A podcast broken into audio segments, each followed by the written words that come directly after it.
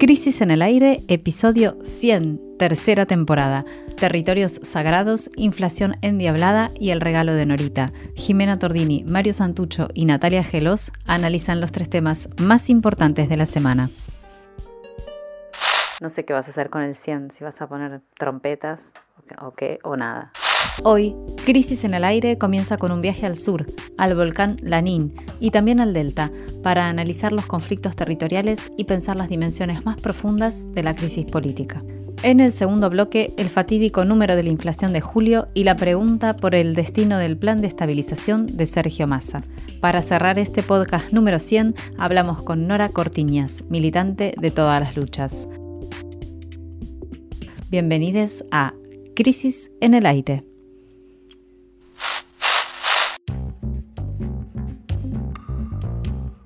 En el espacio que dejan las noticias sobre la crisis económica, dos geografías fueron protagonistas de esta semana que hoy termina, un volcán patagónico y los humedales del delta del Paraná. En este primer bloque de Crisis en el Aire nos preguntamos qué está en juego en estos territorios en disputa. Primero nos vamos a ir hacia la Patagonia, donde la reacción de los propietarios contra el ejercicio de los derechos del pueblo mapuche no es ninguna novedad, pero sí hubo un nuevo mojón de esa reacción que fue plantado en los últimos días. ¿Qué pasó? El 3 de agosto, eh, comentamos esto al cierre del programa 99 de la semana pasada, la Administración de Parques Nacionales, que pertenece, está en el ámbito del Ministerio de Ambiente de la Nación, emitió una resolución, la 484, que reconocía que el volcán Lanín, Pijamahuiza, su nombre mapuche, ubicado en la provincia de Neuquén, es un sitio natural sagrado del pueblo mapuche precisamente, y que se debía avanzar en un plan de manejo conjunto e intercultural del volcán, tanto del volcán eh, y su, vida de volcán como de los territorios que, que, lo rodean. Esta práctica de comanejo de parques nacionales entre el Estado y comunidades originarias, también existe en otras zonas de la Patagonia con distintas formas, algunas más conflictivas, algunas menos conflictivas, pero con distintas formas de cohabitación. Así es, Jime, y el tema es que al toque de que se dio a conocer esta declaración, ¿no? Como sitio sagrado del Mapuche, del volcán eh, Lanín, varias figuras de la oposición macrista saltaron en las redes, entre ellas el mismísimo Mauricio Macri, eh, que salió a oponerse y a escandalizarse ¿no? con esta decisión. Estas articulaciones políticas eh, eh, entre quienes se consideran dueños de las tierras que las comunidades mapuches reclaman como originariamente suyas, y un sector del macrismo y también de los libertarios como Victoria Villarruel se viene consolidando, se viene tramando en los últimos años, también Pichetto, ¿no? Eh, sí, Pichetto también. De Río Negro.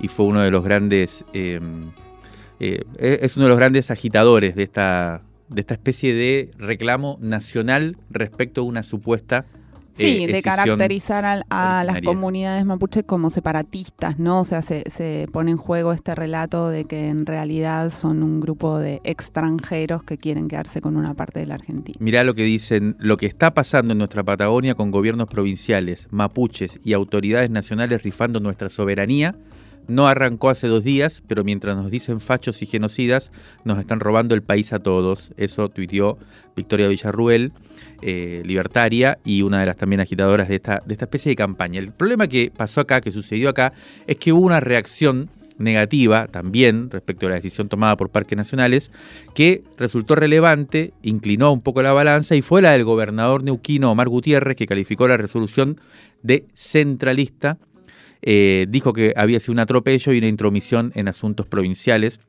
lo que terminó convirtiendo a este hecho en una afer lamentable cuando el 5 de agosto el gobierno nacional dio de baja la resolución que había tomado uno de sus organismos, en este caso Parques Nacionales, es decir, el Ministerio de Ambiente en este caso retrocedió en chancleta y molesto con esta decisión oficial, el lunes de esta semana, Lautaro Errachú, que es presidente, era presidente de Parques Nacionales, presentó su renuncia y ahora quedó nombrado Federico Granato, eh, que era el jefe de gabinete hasta ahora.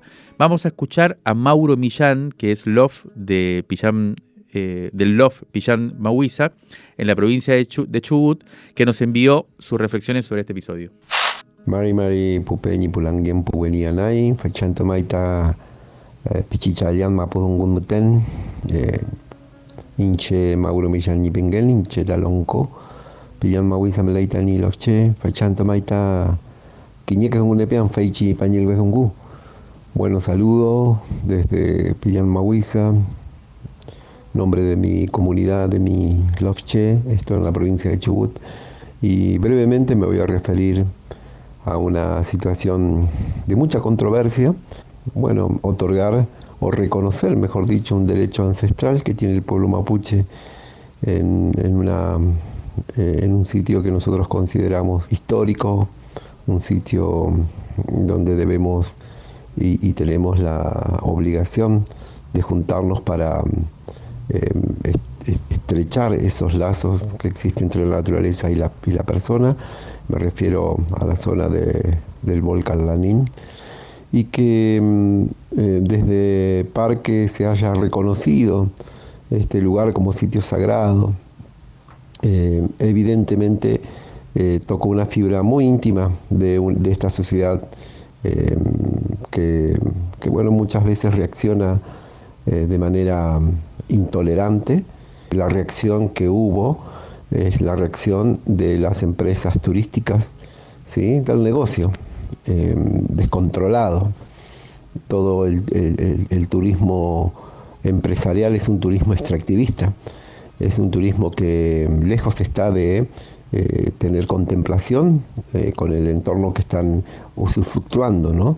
Entonces, em, no se debe, insisto en esto, Em, incurrir eh, a, un, a, un, error grave que es pensar de que se está hablando de soberanía cuando en definitiva lo que se está hablando es de los intereses que se toca a la hora de reconocer derechos.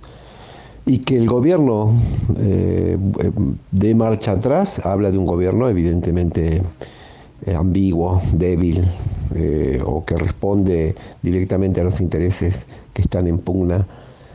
Y ojalá que esta intervención que tiene el, capital em, empresarial, especuladores, eh, que solo están impactando sobre el territorio, no sigan tomando las decisiones y el destino de las personas y de las sociedades que eh, todavía se mantienen tan diversas y tan ricas. Bueno, ayer intentamos comunicarnos con Cabandier para, para ver qué, opinaban al respecto, que hablar un poco sobre esta situación. No tuvimos suerte. En parques nacionales, por otra parte, hay una orden de no hablar. Pero bueno, hablamos con nuestros contactos en el sur que conocen de cerca el tema y que nos tiraron algunas coordenadas como para ver qué, qué puntos atender o qué mirar en este panorama, ¿no? Eh, primero, la desinformación que hay en los medios de comunicación, por ejemplo, punto fundamental, y que tiene que ver con esto que eran estos tweets, por ejemplo, que, que mencionábamos, ¿no? De qué es lo que se dice que puede pasar a partir de esto, una nota de Clarín, por ejemplo, decía uno de los temores del sector turístico en San Martín era que las, las, comunidades comenzaran a cobrar entrada como hacen otros sectores. Y bueno, esto en realidad lo determina parques nacionales, no las comunidades. A lo sumo el beneficio de ingreso como parte de política de comanejo se divide entre la autoridad comunitaria y los parques, como ya sucede en otros puntos. O sea que... Es claro en el título de Clarín lo que estaba diciendo Mauro Millán, en cómo Clarín expresa lo que decía Mauro Millán sobre los actores que reaccionan ¿no? y el sector turístico como uno de esos actores. Totalmente. Otra de las cuestiones que se, digamos, que, hubo confusión al respecto es en cuanto al cambio de directorio. Por un lado tenemos el presidente de Parques, que como decíamos, eh, ¿no? Era el expresidente ahora, que él renunció en el momento en el que se, se dijo que había que volver atrás con la resolución, porque él no iba a borrar con el codo lo que escribió con la mano se pidió sí la, renuncia del directorio, eso es de lo que quedaba, digamos, del directorio, pero lo cierto es que ratificaron a todos en el puesto y, como decían aquí ustedes, Federico Granato es el nuevo presidente, que viene del riñón de Cabandier. O sea que hay como un acomodamiento de fuerzas ahí. Nos decían también que hay, a partir de esto hay como, como mucha atención en el resto de los parques, porque es también una, hablaban de un fue un ejemplo disciplinador en un punto, ¿no? Esta movida. Y ayer hubo un acto importante en la Intendencia del Parque Lanín, en el que fue liderado por las comunidades y a la vez hubo presencia del bloque completo del Frente de Todos, organizaciones ambientalistas, ATE, hubo mucha gente en ese acto vinculado a esto que estamos hablando de Lanín. Y al finalizar el acto, llamaron de parques nacionales para decir que querían retomar el diálogo sobre esta cuestión que estamos hablando del Lanín. O sea que no es que está terminado. ¿Qué pasa? ¿Qué es lo que tenemos que mirar? Esto en contexto, ¿no? Que es lo que hablábamos ayer con los compañeros del sur, y es que el gobierno neuquino en este momento está en una instancia en la que necesita está en una instancia que hay un borrador en proceso de la consulta previa por vaca muerta. ¿Sí? en el tramo del gasoducto Néstor Kirchner que pasa por esa zona. La consulta previa, aclaremos, es un mecanismo por el cual si una, el Estado nacional o provincial van a hacer una obra o alguna modificación en el territorio donde habita una comunidad originaria que está reconocida como tal, se tiene que hacer un procedimiento de consulta libre, previa, informada, para que esa comunidad consensúe que esa obra se haga. Eso es lo que se viene. ¿no? Eso está recién en borrador, pero está en camino y es lo que necesita continuidad. Entonces, hay que hacer como un equilibrio entre, por un lado, todos estos, estos sectores que, levantan la voz y se escandalizaron con esta resolución que, resolución, que fue un reconocimiento, además del lugar del Lanín como y bueno, por el otro lado, se tiene que mantener este, los buenos caminos de esta consulta. Sí, lo interesante ahí es cómo en un nudo, o sea, en un conflicto como este, que emerge, aparecen los diferentes nudos que hay, ¿no? De la conflictividad que se, va a manifestar durante estos tiempo que viene en los territorios y que se articulan diferentes cuestiones. ¿no? Por un lado está la, discusión interna de parques, que tiene que ver con cómo se hace la conservación de los territorios precisamente eh, llamados a, protegerse, que ahí hay una disputa histórica entre quienes conciben a la población del lugar como parte de esa protección y quienes más bien la ven como una amenaza. Esa es como una discusión. Otra discusión importantísima que se dio es entre los parques nacionales, cuál es la jurisdicción eh, de la cual depende, es decir, provincial o nacional. Todo un tema complejo jurídico que cuando que, son las que afloran acá y cuando no hay una decisión política clara em, que queda. Después está esto que es fundamental, que es lo que plantean ustedes, que es o lo que acabas de plantear Nati, que es la cuestión de eh, el modelo productivo y un quizás la obra de infraestructura más importante que tiene el país y que todo el mundo está esperando, pasa también por territorio mapuche, en este caso el, gasoducto, y cómo se va a resolver eso, y eso tiene que tener una consulta con las comunidades, como decían. Bueno, otro, otro gran tema, y por supuesto que está el conflicto mapuche mismo, ¿no? que es un conflicto en sí mismo político de mucha trascendencia y que hay que decir como muy importante, al desarmar esta relación que vienen teniendo en Neuquén, lo que habilitan es imágenes un poco más radicales de la conflictividad que son las que se ven en otras provincias como Río Negro y Chubut. Precisamente Neuquén es una especie de modelo de cómo se consensúa, como en este caso con las comunidades, y esa presión y ese retroceso por parte del gobierno nacional puede tener efectos también hacia el futuro del gobierno mapuche. Una última cosita rápida para cerrar este tema es que ayer Sergio Massa, el superministro, actual también metió un poco la cuchara porque nombró justo ayer como asesor en el Ministerio de Energía, en la Secretaría, perdón, en la Secretaría de Energía, a Jorge Zapac, líder del Movimiento Popular Neuquino, pero a su vez opuesto al gobernador Gutiérrez dentro de la interna del, MPN, con lo cual también acá entra en juego toda la cuestión política y, y electoral hacia el 2023.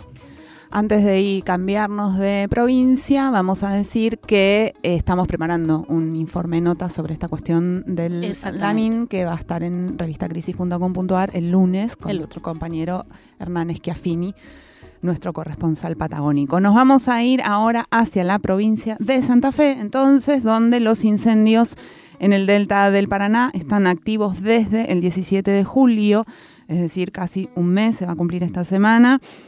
La intensidad de esos incendios durante estos últimos días hizo que nuevamente circularan imágenes del humo sobre la ciudad de Rosario, fotos bastante impresionantes, más impresionante es que la gente vive allí en el medio de la humareda. El miércoles 10 de agosto hubo una multitudinaria concentración en el monumento a la bandera en esa ciudad. Un lector o lectora comentaba que Vi que comentaba que fue más casi igual de multitudinaria que la manifestación del 24 de marzo, que es muy multitudinaria. Hoy sábado hay otra convocatoria allí porque el reclamo es conocido. Venimos eh, con esta cuestión hace bastante tiempo, pero sigue vigente porque no, no se resuelve, que es la ley de humedales. Nos vamos a ir rápido entonces a escuchar a alguien que pertenece precisamente a la red de humedales, es naturalista y conoce las islas como la palma de su mano, César Masi. Vamos, hablamos con él en estos días. A él le preguntamos cómo está la situación en comparación con otros años y lo que nos decía es que no está tan mal como en 2020, pero sí está peor que en 2021. Los vientos que desparraman el fuego son temidos por un sector, pero aprovechados por otros que los usan a favor para quemar superficies más grandes. Van más de 10.000 hectáreas quemadas. Y le preguntamos, ¿por qué no pasa nada? La raíz del foco pasa porque no, no quieren ver o, no pueden ver el problema que, inicial que es la producción que se hace en el humedal. Entonces, eh, lamentablemente ninguna de las provincias quiere hacer recorte a ningún tipo de ecosistema que tengan eh, donde se desarrollan actividades comerciales. O sea, nadie quiere tocar el litio, nadie quiere tocar la minería, nadie quiere tocar la ganadería en isla, nadie quiere tocar la ganadería en los pastizales correntinos. Hay plan específico para los bajos submeridionales. Entonces, bueno, ante esa reticencia de la dirigencia política, eh, insistir eh, con la ley de humedales es un trabajo bastante duro, porque bueno, hay que luchar contra el desinterés que hay sobre el tema ambiental y también ante el Estado o los dirigentes o, gran parte de la dirigencia política que en realidad juega en contra nuestra y, siempre a favor de, en general del que destruye, con la excusa de bueno las divisas, el trabajo, bueno y, cuestiones eh, similares. Entonces, cuando uno los ve que declaran, ve que hablan mucho del incendio y mucho de la flora y fauna y mucho de lo que la gente respira, pero nunca hablan de la causa del problema. Eh, nunca dicen qué visión tienen para los humedales, ni si están de acuerdo con la producción que se hace ahí, y en general es un mirar para el costado para que el problema siga pasando. Bueno, repasando entonces, ¿no? Están estos fuegos cíclicos que son de nueva generación, como les llaman ahora, que están vinculados a la crisis ambiental. Por otro lado están estos incendios intencionales y por el otro lado la inacción de la justicia para sancionarlos. César Masi viene tuiteando a diario desde hace 448 días para pedir la ley de humedales y siempre con argumentos diferentes para ver por qué es necesaria la ley. Bueno, ayer tuvo una respuesta en Twitter de Cecilia Moró, la presidenta de Cámara de Diputados, que le avisaba que se había dado giro por fin luego de cinco meses y después de tres veces de haber perdido estado parlamentario antes, ¿no? Eh, se le dio giro a las comisiones para que avance el tratamiento de ley de humedales, que fue consensuado con distintas organizaciones. Queda un largo camino por delante, pero bueno, es una noticia ¿no? que cambie un poco en este escenario. Por otra parte, esta semana el ministro de Ambiente y Desarrollo Sustentable, Cabandier, estuvo en Entre Ríos. Al parecer hay imágenes que muestran que los fuegos son intencionales y llevó ciertos nombres a la justicia de quienes son dueños en los campos. Y también ahí surgió el tema de la ley de humedales y escuchemos un poquito qué dijo. ¿No le van a dar celeridad a la ley de humedales? ¿No pueden pedir celeridad para la ley de humedales? De hecho, hemos presentado, estamos con la iniciativa parlamentaria desde el Ejecutivo para que exista también un proyecto de ley de humedales. Hemos comunicado nuestro apoyo a la ley de humedales e incluso también nuestro apoyo a que la ley de humedales tenga plazos de la realización de los inventarios, pero eh, no tengo problema que sigamos hablando de la ley de humedales, pero también hay que entender algo que es eh, sensible y necesario de comprender. Es decir, las provincias todas las provincias son las que van a poder determinar el uso del humedal. No, no podemos desde una ley de, del Congreso, no se puede desde una ley de Congreso determinar el uso. Básicamente porque hubo una reforma del 94, perdón por el tecnicismo, pero es necesario explicarlo, que esa, esa reforma del 94 de la Constitución Nacional establece que los recursos naturales son de dominio originario de las provincias. Por tanto, son las legislaturas provinciales quienes van a tener que determinar luego de la ley nacional de humedales qué uso se le da a ese humedal. Bien, acá vemos de vuelta este tema que decíamos antes sobre eh, la, discusión sobre la soberanía política, quién decide. es algo la jurisdicción. sí, sí, es algo que está que está siempre en cuestión en estos casos, sobre todo cuando se trata de conflictos territoriales como estos, en los cuales se se pone en juego un poco el modelo de país, el modelo de desarrollo y demás. Vamos a escuchar rápidamente, si les parece, a Maristela Esbampa, que es socióloga ambientalista, a quien le pedimos que nos comparte un análisis sobre las relaciones de fuerza en el momento actual en torno a, eh, estas discusiones y nos dijo lo siguiente. Esta semana hemos tenido eh, dos ejemplos que, ilustran cómo la Argentina es un laboratorio de modelos de mal desarrollo este, que aparecen completamente naturalizados desde el sistema de poder. En primer lugar, eh, asistimos al rechazo oficial, muy fogoneado también por los sectores de derecha, de la declaración del volcán Lanín como sitio sagrado. Eh, hace años ya que Lanín es un centro ceremonial mapuche, pero en esto no hay solamente ignorancia y falta de mirada comparativa, sino sobre todo mucho racismo y, eh, e intereses económicos. No nos olvidemos que eh, los mapuches hoy están reclamando derechos sobre el territorio eh, en esas tierras que han sido valorizadas por el capital a través de la expansión de la frontera petrolera y minera, sobre todo en la Patagonia. Y bueno, por otro lado tenemos eh, lo que ha sucedido, lo que sigue sucediendo en provincias como Santa Fe, en ciudades como Rosario y otras, en las cuales no se puede respirar vemos que eh, este, eh, eh, las quemas ilegales y sus consecuencias aparecen completamente naturalizadas desde el sistema de poder, pero en todo caso, este reclamo de los rosarinos que han salido a las calles, sobre todo, aparece muy asociado a la necesidad de contar con una ley de humedales que sabemos cuenta con la oposición de todo un lobby en el cual se han alineado no solo eh, los intereses del agronegocio, sino también intereses ganaderos, eh, intereses eh, de las empresas inmobiliarias e, incluso, e incluso a la hora de hablar de la protección de humedales, este, intereses mineros.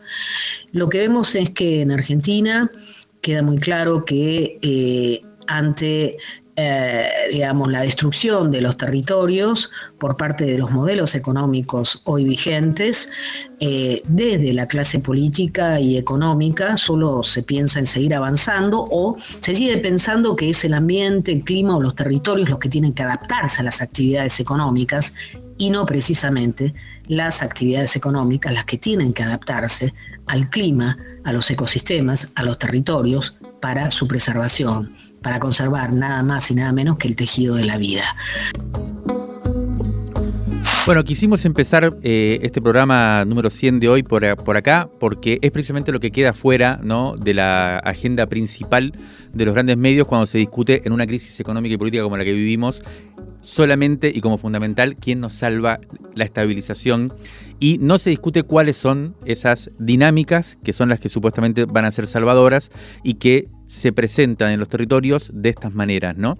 Y si les parece bien, para cerrar rápido este, este primer bloque y pasar a la discusión sobre la crisis económica y política, que será el tema del segundo bloque, un pequeño, una pequeña oración de nuestro manifiesto del número 53, que salió la semana pasada también en la calle, y que en un ratito vamos a sortear, eh, o a rifar, no sé, a sortear un ejemplar, eh, que un lector eh, recomendaba específicamente esta semana también en, Twitter, y que nos viene muy bien para cerrar esto. Dice, desconectada de sus dos principales resortes de sustentación, soberanía económica y legitimidad popular, la política, entre comillas, flota impotente en una nube de egos a merced de los intereses corporativos.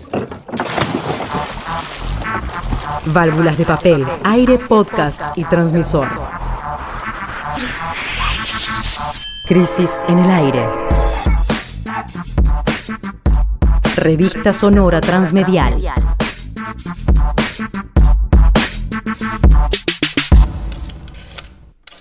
revistacrisis.com.ar.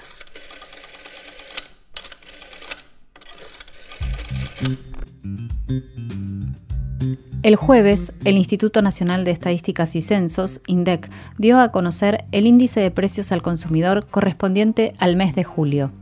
El fatídico número que designa cuánto es la inflación mensual se empinó esta vez al 7.4%, la variación más alta de los últimos 20 años.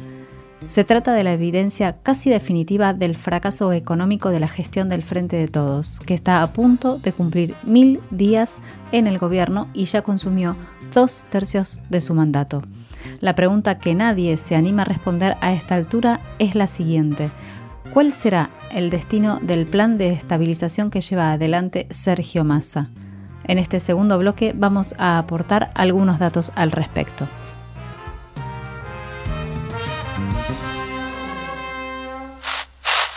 Vamos primero sobre el índice de inflación. Para encontrar un índice mensual más alto que el de julio de este año hay que remontarse hasta abril del año 2002 luego de la devaluación implementada por Eduardo Dualde, cuando este índice fue del 10,4%. Si tomamos el incremento interanual, y ya no solo el mensual, es decir, si calculamos la inflación entre agosto de 2021 y julio de 2022, la cifra asciende al 71%. Hubo 71% de inflación en un año. En este caso, para encontrar un antecedente igual o peor, hay que irse hasta enero de 1992, es decir, antes de la convertibilidad de Menem, cuando la inflación interanual en ese momento fue del 76%. Y hay un dato peor, parece, no sé quién hizo este guion de malas noticias, si tomamos en cuenta los primeros siete meses de 2022, es decir, de enero a julio, el alza de precios alcanza el 46,2%, por lo que desde el gobierno ya están diciendo que el objetivo consiste en cerrar el año con una inflación del 90%. Eso sería un logro. Un logro sería del 90%, un desastre sería del 100%, porque imagínense todos esos títulos. Bueno, no hay dudas entonces que este, la foto es de terror. Pero bueno, como siempre se dice, hay que ver la película. Que, seguro, que seguro va a ser, no sé. Si tuviéramos que calificar a la película, digamos que es una película de suspenso. ¿En qué sentido? Bueno, todas las fichas están puestas, como sabemos, en Sergio Massa y su intento de evitar que la situación se desmadre. Por eso, el Frente de Todos parece haber encontrado un punto de acuerdo en otorgarle a Massa los instrumentos de gobierno que necesita para que pueda estabilizar la situación. Lo que nadie sabe es si podrá hacerlo. Todo el mundo responde lo mismo. Estuvimos hablando con gente de todas las banderías y todo el mundo nos decía lo mismo. Esperamos que le vaya bien. Sí, sí, pero más allá de lo que esperan o desean, ¿cómo crees que va? ¿Qué, crees que va a pasar? Bueno, la mayoría ahí carraspeaba o decía... Eh, escribiendo, escribiendo, te.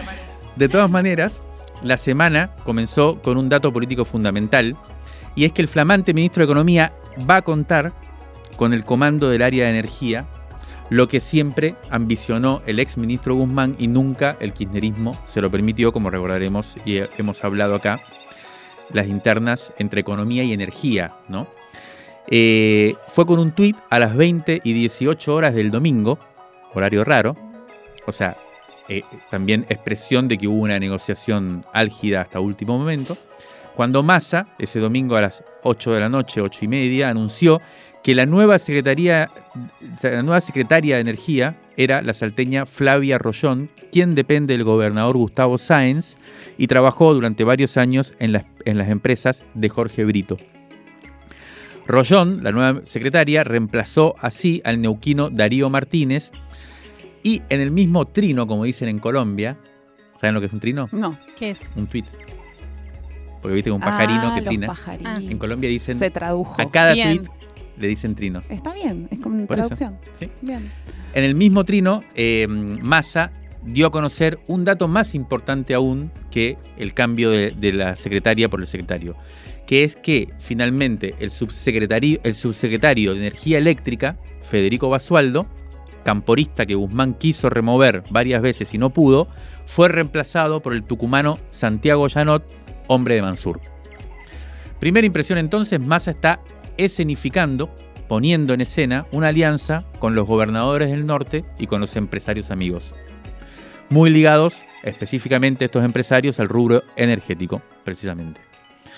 Hay un foco especial, además, puesto sobre la promesa del litio, porque la nueva secretaria conoce bien del sector minero, era de hecho secretaria de minería de la provincia de La transición energética en cuanto a funcionarios la hizo, por lo menos. Exacto. Está apuntando hacia dónde van el proyecto energético y por tanto los negocios. La gran pregunta es por qué Cristina Fernández entrega ahora el sillón que antes había conservado y había puesto bajo candado, ¿no? Y había decretado inexpugnable. Cerca de Federico Basualdo cuentan que la renuncia del subsecretario fue el resultado de un acuerdo entre los máximos dirigentes del Frente de Todos. Esto es interesante porque te permite ver efectivamente de qué está hecho esta nueva etapa del gobierno del Frente de Todos. Hay un acuerdo muy arriba entre Cristina Massa y, y Alberto para entregarle los resortes necesarios a Massa para que estabilice, aunque eso no necesariamente significa que haya un acuerdo programático. Eso es lo que nos decían eh, la gente. La estabilización es el único acuerdo. El acuerdo es, Massa tiene que estabilizar. Y, lo que necesites te lo vamos a dar. No va a quedar más esto de que el kirchnerismo eh, eh, se interpone y evita y entorpece. No. Ahora, también es cierto que nosotros no es que cerramos el programa de lo que hay que hacer. Se va a ver lo que hace Massa, hay que ver qué hace, dice en el kirchnerismo, la hipótesis que veníamos diciendo del cheque en gris. Los desplazamientos continúan en muchas áreas, lo cual implica una especie de reseteo de la gestión. Nos decían que el ex Ministerio de Producción, por ejemplo, que en el, ex Ministerio de Producción se guarda aún el reemplazo de varios secretarios importantes que sobreviven de la gestión de Culfas. ¿Se acuerdan de Culfas? Y después estuvo Scioli, un interinato muy corto, y ahora pasa al área de masa también. Por otro lado, el Fondo de Garantía de Sustentabilidad, dependiente del ANSES, está acéfalo porque ya renunció el anterior director ejecutivo, que es Lisando Clery, que va a asumir como vicepresidente del Banco Central, pero aún no se ponen de acuerdo si el nuevo titular, titular será un nombre de la cámpora o alguien del masismo. Sigue vacante el sillón del viceministro de Economía, luego de que la elección de masa parece haber naufragado definitivamente. En el Banco Nación asumió Batakis y exigió el reemplazo de todo el directorio. Y uno de los directores que fue desplazado es el economista Claudio Lozano, que nos envió un audio con sus impresiones sobre el significado de este cambio de rumbo en el gobierno del Frente de Todos. Así que vamos a escucharlo. La lectura más en profundidad tiene que ver con entender cuáles son las características del momento político y económico que está transitando la Argentina. Venimos de prácticamente dos meses de una corrida financiera y cambiaria en donde el poder económico local, promoviendo una devaluación e intentando ponerle la política económica al gobierno nacional, este, de acá al 2023, ha logrado, en el marco de este golpe de mercado, un cambio en el dispositivo institucional del Frente de Todos que... Eh, altera sustancialmente el equilibrio de poderes existentes y que este, desplaza de alguna manera o coloca en un lugar de debilidad al presidente Alberto Fernández, que coloca en el centro del tablero institucional este, a, Sergio Massa y al Frente Renovador y que de alguna manera silencia al espacio eh, ligado a Cristina Fernández de Kirchner. Entramos en una etapa donde el Tesoro eh, va a demandarle al Banco Nación fondos.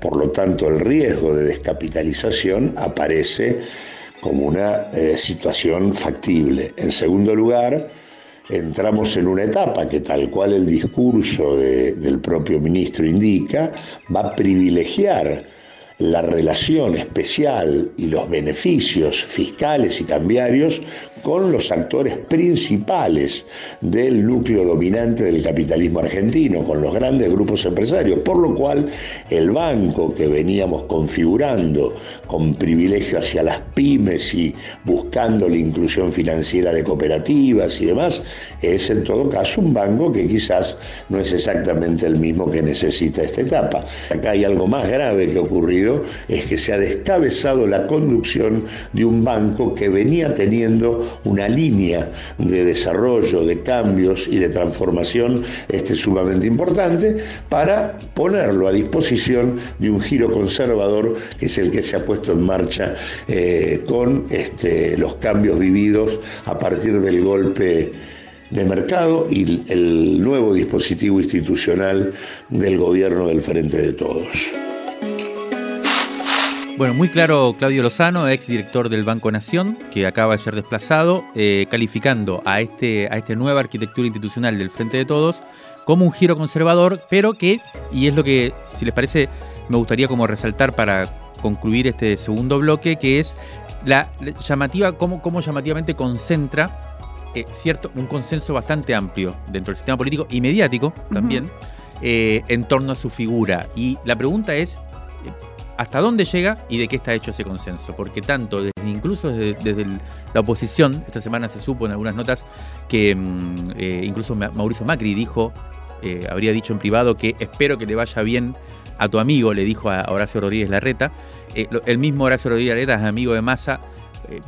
plantea la posibilidad de que le vaya bien desde ese arco hasta el kirchnerismo, pasando por casi todos los actores del Frente de Todo, eh, plantean la necesidad de que a Massa le vaya bien. ¿Qué significa eso? Hay una discusión fundamental en el medio que es devaluar o no.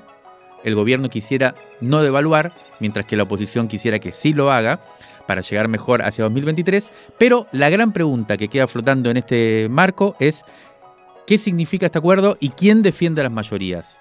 Esta semana hubo novedades por el tema de los salarios. Ya vimos las novedades por el tema de los precios, cómo subió. Por el tema de los salarios también hubo. Hubo aumento para las jubilaciones del 15,53% y un bono hasta 7 mil pesos por tres meses, que todos los análisis dicen que queda por, por, detrás de la inflación. O sea que incluso en un ámbito sensible como el de los jubilados se sigue perdiendo respecto del aumento de los precios y ni hablar de las grandes mayorías y esa es la gran pregunta que queda para esta etapa que viene. Ya salió el número 53 de Revista Crisis. No explotes por mí Argentina. Pedila ahora mismo en la tienda de revistacrisis.com.ar. Un perfil de Bernie, el hombre tras la pirotecnia. Testimonios con los sueños de la ultraderecha. Luciana Bertoya escribe sobre les infiltrades de la Federal y un informe sobre ese bien de lujo, el papel. Además, Marcos Zurita alerta sobre la medicalización de los gamers. Natalia Gelos visita Chapat Malal, donde el mar se hizo peronista y el ensayo visual se detiene sobre la Argentina afro. Suscríbete y te la mandamos sin costo de envío a todo el país. Crisis, una revista que te queda. Una revista que te queda. Revistacrisis.com.ar Rescate emotivo, un diamante impreso en una crisis, 1973-2021. Crisis 14 junio de 1974. Acaba de finalizar con éxito una misión comercial encabezada por José Per Helvar a Cuba. La revista lo titula con mucho énfasis, El fin del cerco, y reproduce los diálogos entre los periodistas que participaron de la misión y Fidel Castro. Consultado por la unidad entre los países latinoamericanos y del Caribe, el líder revolucionario responde. Tendría que ser una organización que represente de verdad los intereses de América Latina y de los países del Caribe frente a los Estados Unidos, porque se necesita una organización que incluya a todos nuestros países. Creo que sería un elemento de unidad futuro de los pueblos latinoamericanos. Lo primero que tiene que hacer América Latina como intento de unidad es agruparse en una organización supranacional, si se quiere, pero que represente sus intereses en el mundo.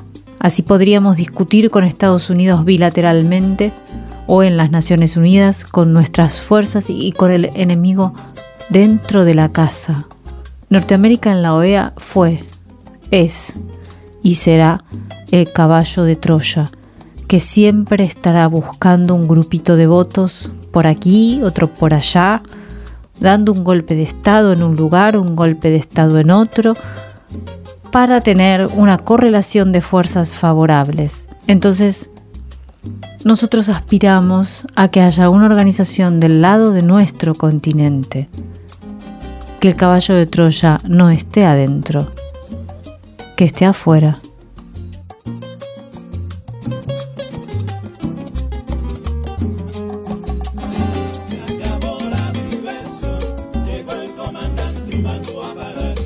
Consultado sobre el intercambio comercial con Argentina, Fidel afirma, si alguna vez surgiera la posibilidad de que nosotros pudiéramos desarrollar algo que no tiene por qué desarrollar la Argentina, porque nosotros tenemos mejores condiciones naturales, como por ejemplo el níquel, pues produciremos níquel y podremos abastecerlos. No son muchas las cosas, porque ustedes tienen mayor desarrollo industrial y son además un país agrícola y en muchas cosas somos economías complementarias. Cuando pensábamos cómo celebrar de alguna manera este programa número 100 entre nosotros, el colectivo de la revista Crisis, y ustedes, quienes nos escuchan todos los sábados o algunos sábados, o que tal vez por primera vez nos escuchan hoy. Em, bueno, pensábamos qué cosa especial podíamos hacer, qué podíamos eh, hacer de distinto, qué nos podíamos regalar. Empezamos a pensar en, bueno, entrevistemos a alguien, entrevistemos a alguien con quien tengamos muchas ganas de hablar, a alguien que realmente exprese alguna de las cosas que nosotros pensamos o alguno de los motivos por los que hacemos lo que hacemos. Y apareció un nombre así que en el momento en el que apareció fue Es ella. Y por eso estamos en comunicación ahora con Nora Cortiñas, madre de Plaza de Mayo, militante de todas las luchas y como se dice ahora, probablemente nuestra única heroína en este lío. Hola Norita, ¿cómo estás? Jimena, Mario. Buen día, buen día. ¿Cómo estás? Bueno, empezando un nuevo día y radiante, parece que estaría hoy y vamos a seguir la lucha como tenemos que hacer, como tenemos el compromiso.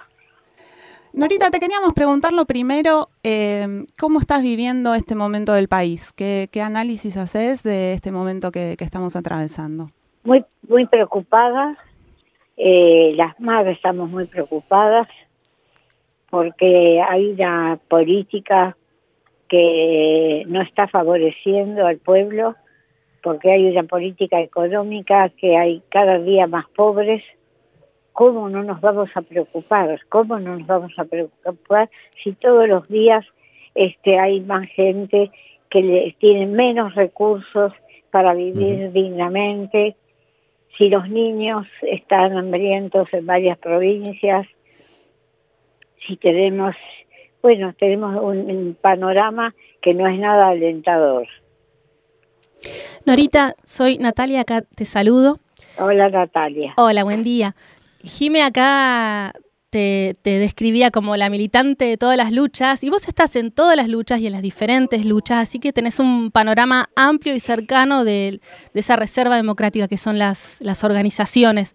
Entonces, en ese sentido, la pregunta era, teniendo en cuenta que vos tenés ese mapa, ¿cómo ves ese, ese mapa más grande, digamos, de, luchas? Eh, ¿Cuáles son los humores, cuáles son los desafíos de este momento? Mira, eh, los desafíos son muchos nosotros estamos viviendo la Argentina que se fue descalificando de lo que fuimos. Fuimos un país brillante donde la gente vivía de su trabajo y donde eh, eh, se iba edificando. Eh, estuvimos cuatro años con un desastre donde se destruyó todo lo que en muchos años se había construido y que costó tanto después que terminó el terrorismo Estado recomponer. Cuando estábamos recomponiendo el país, tuvimos cuatro años del gobierno de Macri desastroso, yo diría hasta en un estado que uno no lo podía creer. Se destruyó todo un eh, avance que se había tenido de un pueblo que está dispuesto a trabajar y a, construir esa nación que soñamos para todos y todas. Y después, bueno, este, creímos que, que nos íbamos a encaminar, vino la pandemia y la pandemia no ayudó para nada. Tuvimos tantos muertos hasta que tuvimos todas las vacunas, hasta que se pudo recomponer en la preservación de la salud, que ya no dependía de, de nosotros, nosotros, sino que era cuestión de ponerse vacunas. El gobierno en esto tenemos que decir no dejó faltar esas vacunas. Y bueno, pero la política no es la adecuada. En estos años se siguió favoreciendo este, se empezó a favorecer más a los grandes empresarios y a gente que no manejó eh, la economía como tenía que manejar. Tenemos la pérdida de 30 años que por la aerovía esta famosa se fue toda la riqueza, todavía no se deciden activar el, el canal de Magdalena para que se encamine eh, se le dio a Vicentín, primero se le sacó, después se le dio. contradicciones que no podemos concebir después de este país que lucha tanto. Eh, el, extractivismo y, gracias a eso también la falta de agua que hay en las provincias. Bueno, a esto tenemos que volver a encaminar para que nuestro país sea un país que pueda vivir de lo nuestro y no seguir pagando una deuda que no contrajimos. Esto todo viene en atraso y en atraso, ¿no? Entonces, bueno, tenemos que pensar un poco qué viene a hacer acá el Fondo Monetario Internacional y los bancos prestamistas usureros para que nosotros podamos salir de esto y empezar otra vez a tener para el pueblo lo que es el pueblo realmente. Queridísima Norita, te, habla Mario Santucho, ¿cómo estás? ¿Cómo te va, querido? ¿Cómo te va? Bien, qué gusto. escucharte. Y para, para mí, eh, para nosotros es enorme alegría tenerte hoy acá en nuestro programa número 100, una especie de regalo hermoso. Yo lo felicito, lo felicito por el, el 100, por este programa. Muchas gracias, Norita. Te quería preguntar, eh, bueno, vos y, tus compañeras han sido un, un símbolo ¿no? de, de, lo que han sido, como decía Nati antes, las luchas a lo largo de, estos, de todas estas décadas posteriores a la, a la dictadura. Y el año que viene vamos a estar cumpliendo, se van a estar también celebrando 40 años de democracia desde mm. aquel 1983 en que los militares se fueron, ¿no? Sí. Em, y te quería preguntar, vos qué balance, para empezar, en un balance que seguramente será colectivo y que iremos haciendo a lo largo de estos meses, vos qué, qué, cómo, cómo estás viviendo, qué, qué tipo de balance haces de estos años? Mira, este costó mucho todo, costó mucho este volver a la democracia y se vivió permanentemente con compromiso de mucha gente. Nosotros hemos visto que nuestra juventud está dispuesta a trabajar y que está dispuesta a levantar todo lo que hemos perdido, pero cuesta mucho porque cada día a la juventud se le da menos posibilidades de este, reaccionar detrás de esas situaciones que vivimos. La pandemia fue muy dura, hay que reconocer, tuvimos muchas pérdidas, pero siempre este, estuvimos con los brazos en alto, este, trabajando para mejorar y para levantar el país tan destruido, ya dije antes de los cuatro años de Macri, destruido, dejó el país destruido. Entonces cuesta mucho. Yo lo he vivido, imagínate que tengo 92 años y eh, siempre la esperanza es de que el país mejore y a mí me preocupa muchísimo y a las madres el hambre. No concebimos un país con hambre, no concebimos, porque si permanentemente estamos diciendo y viendo que podemos este, elaborar alimentos para 400 millones de habitantes y los portamos y le damos a los que necesitan, le mandamos todo lo que podemos y acá dentro de nuestro país estamos viviendo este estado que es casi de miseria. Entonces yo veo eso, yo veo que cuando uno está queriendo llegar a ver todo ese avance, nosotros tenemos herramientas para trabajar, tenemos y, se ha desperdiciado con eh, la mala administración de la economía.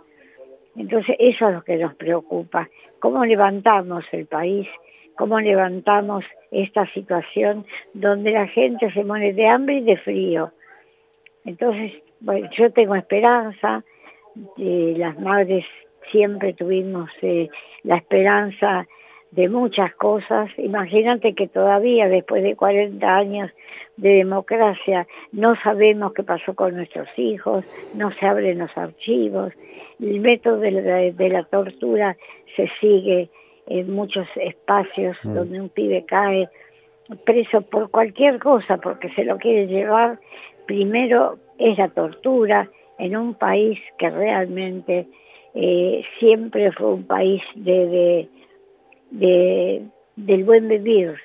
Así que ahora últimamente vemos que nos vamos para abajo y para abajo. te digo, te digo más, ¿no? Hay una, una permisividad para abusar de situaciones donde eh, no hay un control, donde vemos que todos los días la persona que tiene un peso en el bolsillo no le sirve como le servía ayer, ya o no lo tiene. Bueno, entonces queremos ser optimistas porque tenemos ganas de que eh, surja la Argentina que tuvimos otras décadas, las décadas donde se vivía del trabajo. Nosotros acá se viven de dar bonos y bonos en vez de dar el sueldo que corresponde. Mm. Entonces eso nos preocupa. Este, el, pueblo quiere trabajo mm. y ustedes lo deben saber que están son jóvenes y están cercanos a las luchas populares y se ve bien, está a la vista el, deseo de, ese triunfo de lo que es el, el, producir, producir para crecer. Norita, una última pregunta eh, rápido porque no quería dejar de hacértela teniéndote hoy acá y que tiene que ver eh, también con, con, lo que de alguna manera, eh, por ahí suena rara en este contexto que estás describiendo tan bien, pero, pero también tiene que ver con los sueños, ¿no? Y con las cosas que por ahí tu hijo y nuestros, nuestros padres eh, tuvieron en algún momento como, como sueño. Que, digo, y te quería preguntar eso, para vos, eh, ¿qué significa la revolución y si te parece que eso es algo que hoy está vivo? Mira, la revolución está en ese momento, no está a la vista, porque todavía tiene, tenemos que tener una revolución este, en todo sentido, ¿no? Una revolución también necesitamos ya cultural. Vemos que desde distintos ámbitos y de distintos eh, lugares de gobierno se trata de eh, quitar la posibilidad de ese estado de, de avance que da una revolución. No quiere decir que no la podamos tener, quiere decir que todavía hay que luchar, que tenemos que empezar a vivir con lo nuestro.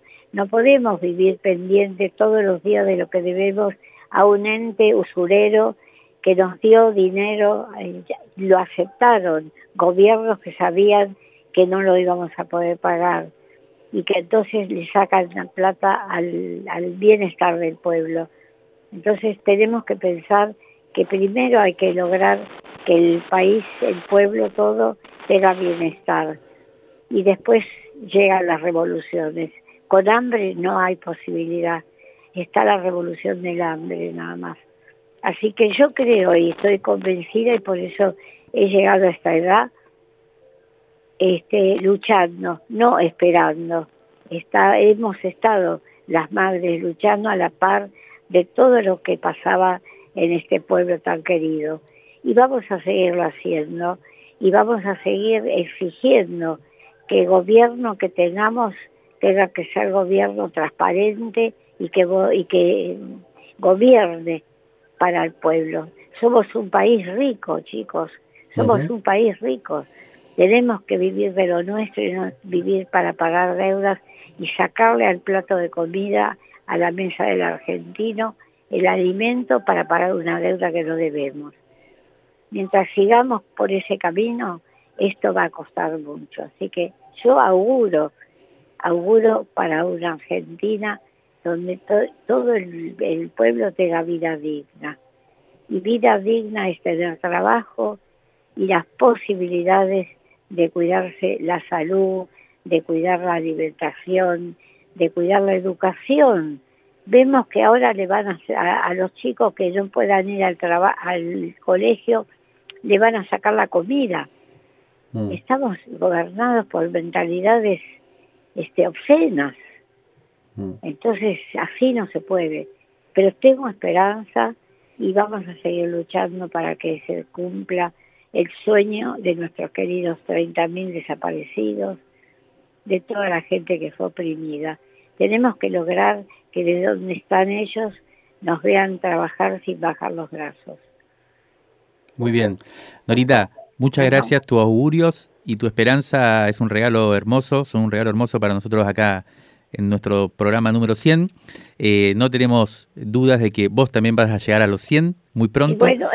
Así que eh, ya nos veremos varias veces eh, en, los próximos, en los próximos meses y años. Sí, vamos a salir a la calle, vamos a salir a la calle este, a ser libres, independientes para poder protestar y, y con la protesta mejorar esta situación que vivimos. Los abrazo fuerte, fuerte y nos encontraremos algún día que quieran ir a la Plaza de Mayo, jueves 15.30 y ahí nos verán, nos vean, somos poquitas ahora las madres que vamos, pero los recibiremos con muchísimo amor. Muchas gracias, Norita. Un abrazo enorme, siempre las abrazamos y nos vemos pronto. Bueno, abrazo, Norita. Gracias, queridos. Gracias, queridos. Gracias a vos.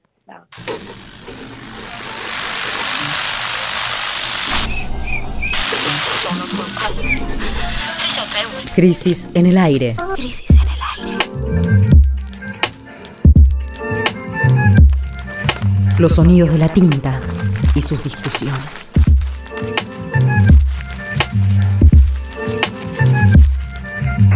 Revistacrisis.com.ar